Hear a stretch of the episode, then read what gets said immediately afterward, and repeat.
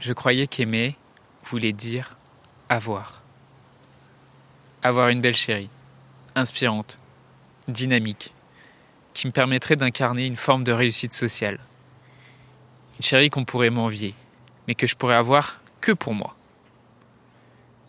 J'ai compris qu'aimer, c'est plutôt donner. Donner du temps, donner de la confiance, donner de l'attention, de l'énergie donner de l'espoir, de l'ambition, donner de l'empathie, du soutien, donner de l'amour. Dans un monde où la question de la mort est souvent taboue, où vivre un deuil signifie encore être jugé, provoquer de la gêne, de l'incompréhension, quand ce n'est pas de la pitié, la grande question est celle-ci. Comment des orphelins comme nous, qui avons vécu très tôt la mort d'un parent, qui ne voulons pas porter ce poids sur nos épaules toute notre vie, ni qu'il impacte nos relations actuelles. Comment nous pouvons y donner un sens nouveau, construire des relations plus profondes et surtout, comment nous reprenons le pouvoir sur nos vies? Mon nom est Johan et bienvenue chez les orphelins résilients. Pour toi, c'est difficile de laisser partir quelqu'un.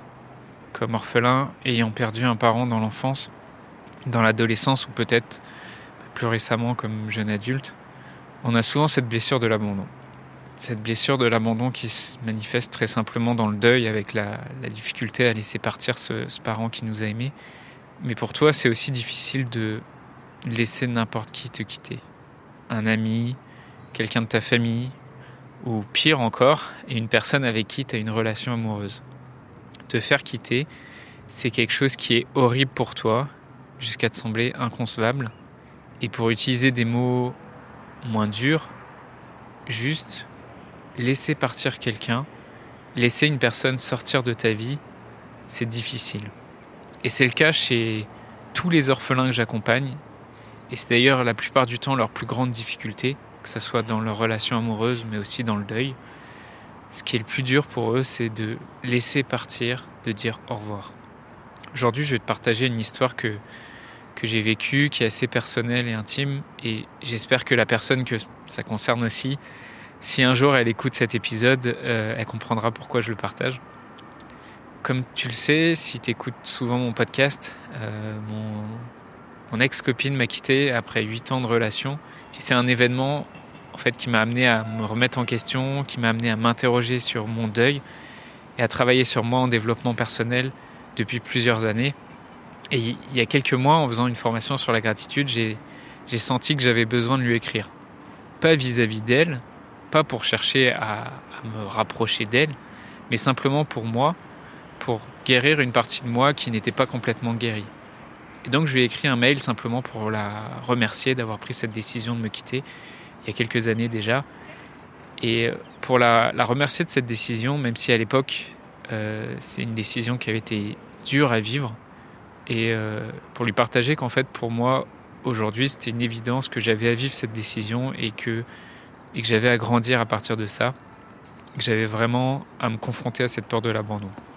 Si je te partage ça, c'est pour t'aider à te libérer de cette peur qui peut-être te paralyse dans tes relations, parce que si tu es célibataire et que tu as cette peur de l'abandon, ça te bloque pour prendre la décision de te mettre en couple, sûrement parce que tu as peur de ce que tu pourrais perdre. Et si tu es en couple, cette peur de l'abandon, elle, elle pourrit ta relation avec ton mec ou avec ta chérie parce que tu as peur qu'il ou elle puisse te quitter. Et donc tu n'es pas libre. Et tu ne te laisses pas déployer complètement ton potentiel, tu t'autorises pas à aimer pleinement, à être juste joyeux ou joyeuse, à être enthousiaste dans la relation parce que tu as peur que ça puisse se terminer. Si, si je te partage ça, c'est vraiment pour t'aider à comprendre que tant que tu vis dans ce schéma d'amour dans lequel aimer, c'est être dépendant des personnes, tu te condamnes à être emprisonné dans tes relations qu'au contraire, être capable de remercier quelqu'un qui te quitte, être capable de faire de ton amour non pas une colle qui cherche à tout prix à, garder près de toi les personnes qui t'entourent, mais plutôt euh, un aimant qui attire, après pivote et repousse, ou en tout cas laisse libre ces personnes. Là, tu t'autorises à construire un amour qui te fait grandir, un amour qui les fait grandir aussi, et peu importe leurs rêves, peu importe leurs décisions, ça, c'est de l'amour inconditionnel. Et ça, c'est la véritable forme d'amour. C'est pour ça que en fait j'ai fait ce mail à mon ex et que qu'elle m'a répondu aussi avec beaucoup de bienveillance et de gratitude.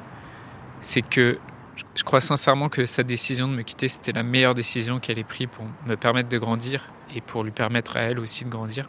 Et qu'au-delà de mon petit ego qui s'attache absolument aux personnes et aux, gens, euh, qui cherchent à garder des proches auprès de moi, dans le fond, c'était pas si important que ce soit elle spécifiquement.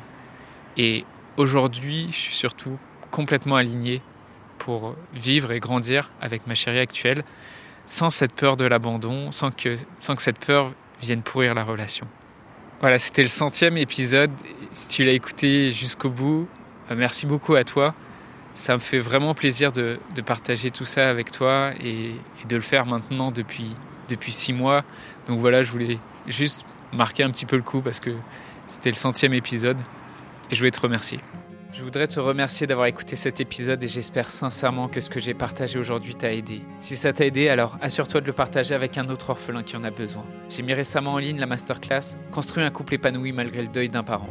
Cette masterclass est spécialement réservée pour les orphelins et l'inscription est gratuite. Tu peux retrouver tous les détails pour t'inscrire dans la description du podcast. Dans cette masterclass exclusive, je te livre mes prises de conscience en tant qu'orphelin qui m'ont demandé des dizaines d'années, ce qui m'a permis de me relever et de reconstruire un couple qui m'épanouit en quelques mois, et surtout les trois blocages qui sont la cause du statu quo pour de nombreux orphelins, et le secret qui explique pourquoi certains orphelins restent bloqués dans leurs difficultés quand d'autres deviennent rapidement résilients.